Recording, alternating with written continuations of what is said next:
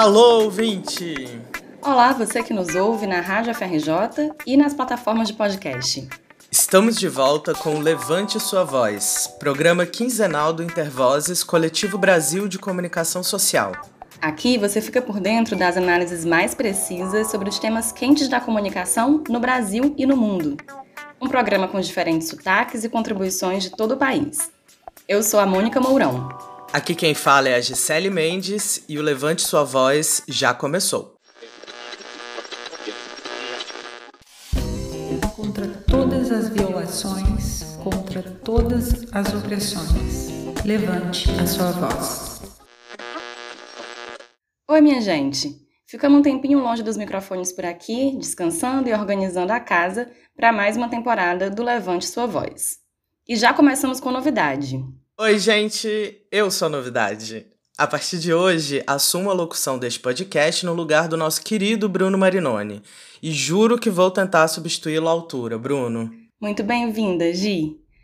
Apresentações feitas, vamos abrir essa nova temporada falando de um tema que você provavelmente já ouviu por aí, mas talvez não vinha dando a devida atenção: privacidade e proteção de dados pessoais.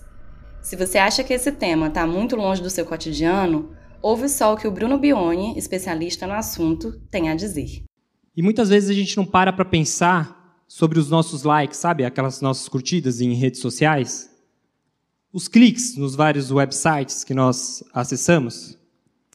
Daquela conversa no telefone com a atendente da nossa operadora de celular, com o gerente do nosso banco. Daquele cadastro que a gente fez na farmácia e a gente deu o nosso CPF em troca de um desconto. Ou mesmo dos vários aplicativos que nós acessamos em nossos smartphones, aparelhos celulares, ao longo da semana, ao longo do mês, ao longo da nossa vida. Em todas essas situações, a gente deixa para trás dados. Dados pessoais, que não são apenas o nosso nome, RG, CPF, endereço, foto, mas todos esses rastros vinculados a nós e que nos identificam. Essas migalhas de informação juntas, elas vão compor um retrato sobre quem nós somos. Nossos gostos, predileções, características, enfim, uma fotografia bastante precisa sobre a nossa personalidade. Nos últimos anos, nós vimos o crescimento assustador das plataformas digitais. Essas mesmas que a gente usa para postar fotos, fazer compras, pesquisas e conversar com a família e amigos. Essas corporações alcançaram o topo da lista das empresas mais valiosas do mundo. Só para você ter uma ideia, um levantamento do New York Times mostrou que em 2020 a Amazon, Apple, Google, Microsoft Facebook faturaram 1,2 trilhão de dólares, 25% a mais do que elas lucraram em 2019. O que essas empresas vendem em uma semana, o McDonald's vende em um ano inteiro. O segredo dessa concentração de poder e econômica sem precedentes na história vem da extração e exploração dos meus dados, dos seus e das bilhões de usuárias e usuários dessas plataformas. Os nossos dados são a matéria-prima do modelo de negócio implementado por elas. Em uma economia cada vez mais alimentada por essas microinformações, quanto mais robusto for o banco de dados de uma empresa, quanto maior for a sua capacidade de coletar, cruzar e analisar esses dados, maior o seu poder de influência. Sabe aquela frase, os dados são o novo petróleo? Pois é, ao que tudo indica, são mesmo. Inclusive, o potencial de devastação de ambos é enorme. And it was my mistake, and I'm sorry. Em 2019, o número de vazamentos de dados no Brasil aumentou 493% em relação ao ano anterior. Esses números estão em uma pesquisa do MIT, o Instituto de Tecnologia de Massachusetts. Vocês lembram do mega vazamento de dados que foi descoberto no início de 2021? Dados pessoais de mais de 220 milhões de brasileiros foram postos à venda em um fórum na internet, incluindo os dados de pessoas falecidas. Para vocês terem uma ideia, informações como declaração de imposto de renda, fotos, endereço, score de crédito e lista de familiares custavam menos de um dólar por CPF. Os dados sigilosos de 40 milhões de empresas e mais de 100 milhões de veículos também faziam parte do pacote de informações à venda. Esse foi o maior vazamento de dados da história do Brasil, mas não foi o primeiro e certamente não será o último. Acredita-se que as informações tenham sido obtidas por meio do banco de dados da Serasa Experian, aquela mesma empresa que a gente não quer ter o nominho registrado lá. Agora menos ainda, né? A empresa nega as acusações, mas ela foi questionada pelo Procon de São Paulo e o órgão considerou as respostas enviadas pela empresa insuficientes.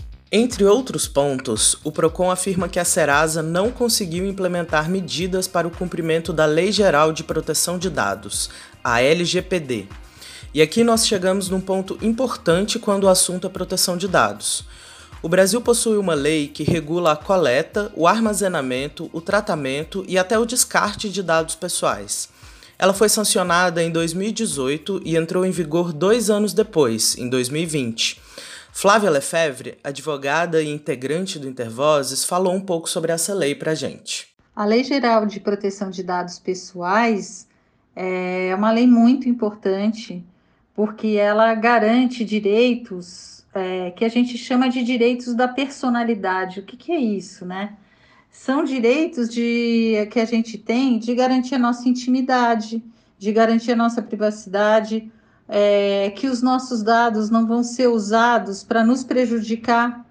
Então, é, essa lei foi aprovada em 2018, né?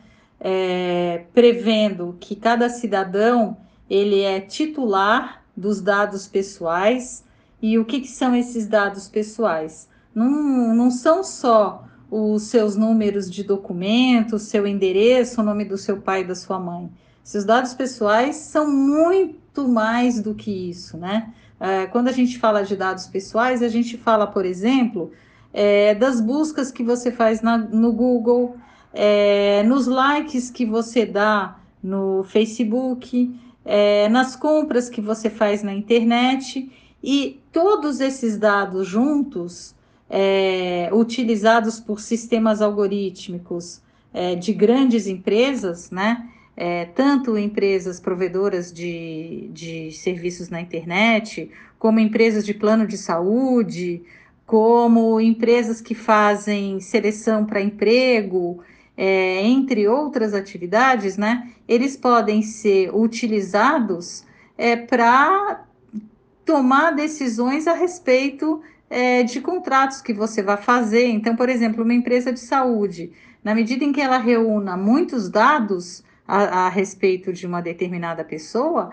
ela pode passar a adotar práticas discriminatórias é, para não admitir determinadas pessoas ou para discriminar e cobrar mais caro de determinadas pessoas, o que contraria direitos sociais, né? Porque quando a gente fala de saúde, a gente está falando de um direito é, essencial, fundamental, de um serviço público, né? De acordo com a Constituição brasileira. Mais recentemente, outro tema envolvendo a proteção de dados pessoais vem chamando a atenção. É a nova política de privacidade do WhatsApp, aplicativo que está instalado em 98% dos smartphones brasileiros e é utilizado diariamente por cerca de 86% da população. A mudança na política de privacidade obriga seus usuários a compartilhar seus dados com as outras empresas do grupo Facebook entre elas suas informações pessoais e conversas que você teve com empresas por meio do WhatsApp Business. E é no esquema pegar ou largar. Se você não autorizar a coleta dessas informações, o aplicativo irá suspender parte das funcionalidades da sua conta. Na verdade, esse compartilhamento vem sendo feito desde 2016, quando o Facebook alterou sua política de privacidade em todo o mundo. Agora, em 2021, a nova política vem para consolidar esse compartilhamento forçado de informações pessoais. A Lei Geral de Proteção de Dados determina que os dados a serem compartilhados devem ser aqueles estritamente necessários para atingir o propósito de uso de um aplicativo, ou seja, as empresas e órgãos públicos podem compartilhar apenas aqueles dados essenciais para um determinado fim, o que definitivamente não é o caso da nova política do WhatsApp, que possui finalidades bastante genéricas para o uso desses dados.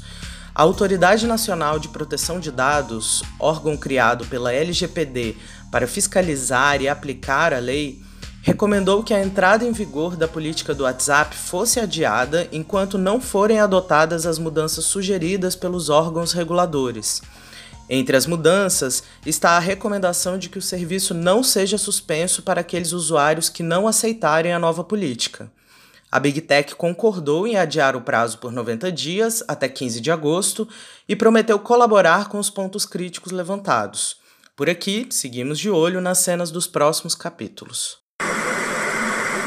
Olhando assim, a NPD até parece bem ativa, né? Mas olha, ela representa um capítulo à parte na história da proteção de dados no país. Resumindo bem rapidamente, a NPD deveria ter sido criada em 2018, quando a LGPD foi sancionada.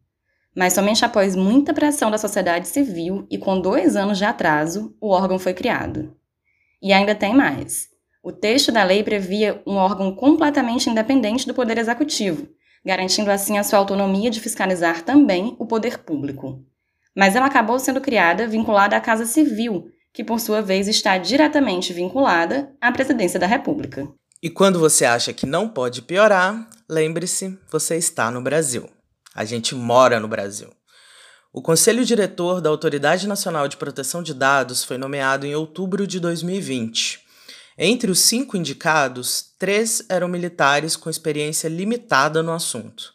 Em nota, a Coalizão Direitos na Rede destacou que, abre aspas, se o desenho institucional da ANPD vinculado à Casa Civil já gerava preocupação pela falta de autonomia administrativa do órgão diante de suas atribuições, como fiscalizar as operações de tratamento de dados do próprio governo, as nomeações de militares confirmam a hipótese de que a autoridade não terá a independência e composição que se espera de um órgão responsável por defender direitos e liberdades fundamentais dos cidadãos brasileiros. Fecha aspas. Você se incomoda que a gente grave a conversa que vocês estavam fazendo? Ah, é um pouco íntima também, né? Você tá perguntando pra mim com uma câmera enfiada na minha cara aí? Na verdade, sim. Por quê? Porque a gente tava falando de uma coisa pessoal. Por que, que é um problema eu gravar e a empresa que você tá usando o WhatsApp ou o que for, gravar não tem problema? Ah, porque, sei lá. Não sei vocês, mas eu já ouvi muitas vezes as pessoas falarem assim: ah, mas para que eu vou me preocupar? O Google já sabe tudo de mim e eu não sou ninguém importante. Quem é que quer saber o que eu faço ou deixo de fazer? Pois é, como diz aquele ditado. O golpe tá aí! Vai quem quer o golpe tá aí. E tem o caso do golpe ser literal também, né? Com os dados de qualquer pessoa em mãos, um estelionatário pode fazer compras online ou fazer um cadastro no auxílio emergencial em seu nome, por exemplo. Podem acontecer golpes mais sofisticados também, envolvendo a prática de phishing, que é quando você recebe um e-mail ou uma mensagem contendo um link duvidoso e pedindo para você clicar. Esse tipo de golpe vem se tornando cada vez mais comum no Brasil e cresceu 45% durante a pandemia. Quando a gente acha que se preocupar com proteção de dados pessoais é se preocupar apenas com o que as empresas sabem a seu respeito, essa é uma visão é, reduzida, né? É uma visão que não, não leva em consideração que, de fato, os dados são coletados para que sejam tomadas decisões a seu respeito, né? Inclusive de concessão de crédito, de, como eu já disse aqui, seleção de emprego. Por isso, é cada vez mais importante que a gente se preocupe com a segurança dos nossos dados e com a nossa privacidade online. Quanto mais camadas de segurança você colocar nos seus aplicativos, navegadores e aparelhos que você usa para acessar a internet, mais difícil será para alguém mal intencionado ter acesso às suas informações. A Amarela, nossa parceira da Escola de Ativismo, deu algumas dicas importantes. Ouve só. Uma coisa básica, mas super importante para manter nossa privacidade é o cuidado com as nossas senhas. Muitas vezes, a senha é a única coisa que protege nossas contas de e-mail, nossos perfis nas redes sociais e nossas informações de forma geral. Então, para que a gente possa manter nossas informações em segurança, a primeira dica é não repetir senhas. A gente deve sempre criar uma senha única para cada serviço. Por exemplo, uma senha para o Facebook, uma senha diferente para o Twitter e uma senha diferente para o nosso e-mail. Isso porque, se você usa uma senha para tudo, se alguém descobrir essa sua senha, essa pessoa vai poder acessar todas as suas contas de uma só vez. As senhas também precisam ser trocadas com uma certa frequência, já que é muito comum haver vazamento de bancos de dados. Serviços como LinkedIn, Yahoo, Gmail e Twitter, por exemplo, já tiveram seus bancos de dados vazados. Trocar as senhas de tempos em tempos, ou seja, a cada três ou seis meses, é uma boa para manter as nossas contas sempre protegidas. Para construir senhas fortes, que sejam difíceis de serem descobertas, o ideal é criar senhas aleatórias, que não possuam referência direta a gente, ou seja, nomes de parente, de bicho de estimação, data de aniversário, CPF, telefone, CEP, são coisas que a gente deve sempre evitar, já que são dados que podem ser obtidos facilmente através da internet ou mesmo através das suas redes sociais. Para que uma senha seja forte, é preciso se atentar também para o número de caracteres que ela possui. A dica aqui é construir senhas que possuam seis ou mais palavras, isso mesmo. Em vez de construir uma senha com uma única palavra, a ideia é construir senhas com seis ou mais palavras, já que quanto mais curta é uma senha, mais fácil ela será quebrada. Você pode construir senhas utilizando palavras em línguas diferentes. Você pode usar gírias, palavras em pajubá, palavras em línguas indígenas ou mesmo palavras inventadas. E aí, já que a ideia é criar senhas únicas, é, trocar de senha com frequência e construir senhas longas e aleatórias, vai ser difícil conseguir memorizar todas elas na cabeça. Nesse caso, o que a gente pode fazer é ter um gerenciador de senhas, um programa onde a gente vai guardar todas as nossas senhas. Um exemplo de programa desse é um que se chama KeePass. Com ele, dá para guardar todas as suas senhas em um arquivo criptografado no seu computador. Bom, além dessas dicas, é importante também sempre configurar a opção de dois fatores de autenticação nas nossas contas. Essa configuração permite que a gente adicione mais uma camada de segurança. No WhatsApp, por exemplo, para a gente fazer login na nossa conta, o aplicativo envia um código de autenticação via SMS.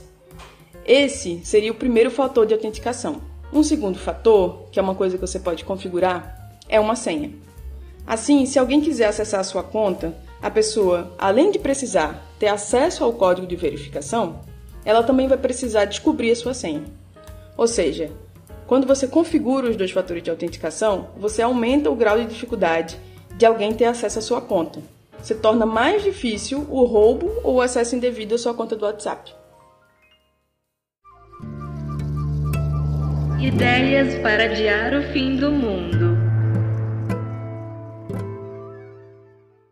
A gente fala muito de cuidar do nosso corpo e da nossa saúde mental nesses tempos de pandemia.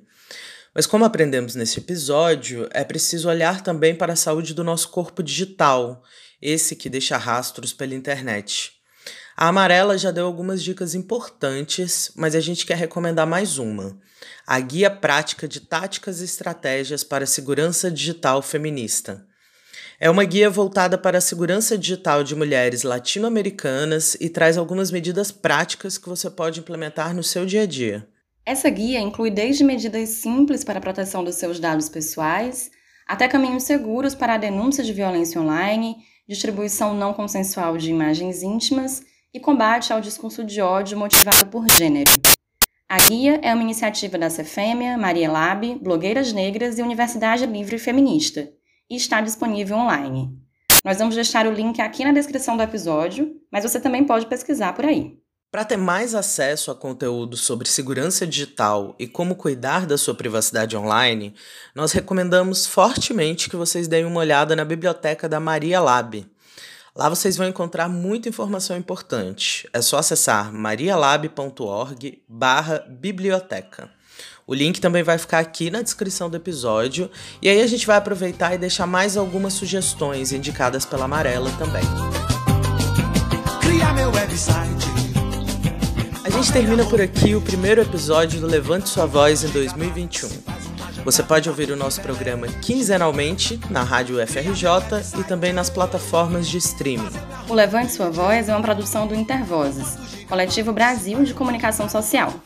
Este episódio contou com a produção de Gisele Mendes. Na locução, estamos Gisele e eu, Mônica Mourão. Na edição e finalização, Iago Werneck. Valeu, pessoal. A gente se vê no próximo episódio. Até lá. Aproveite a vazante da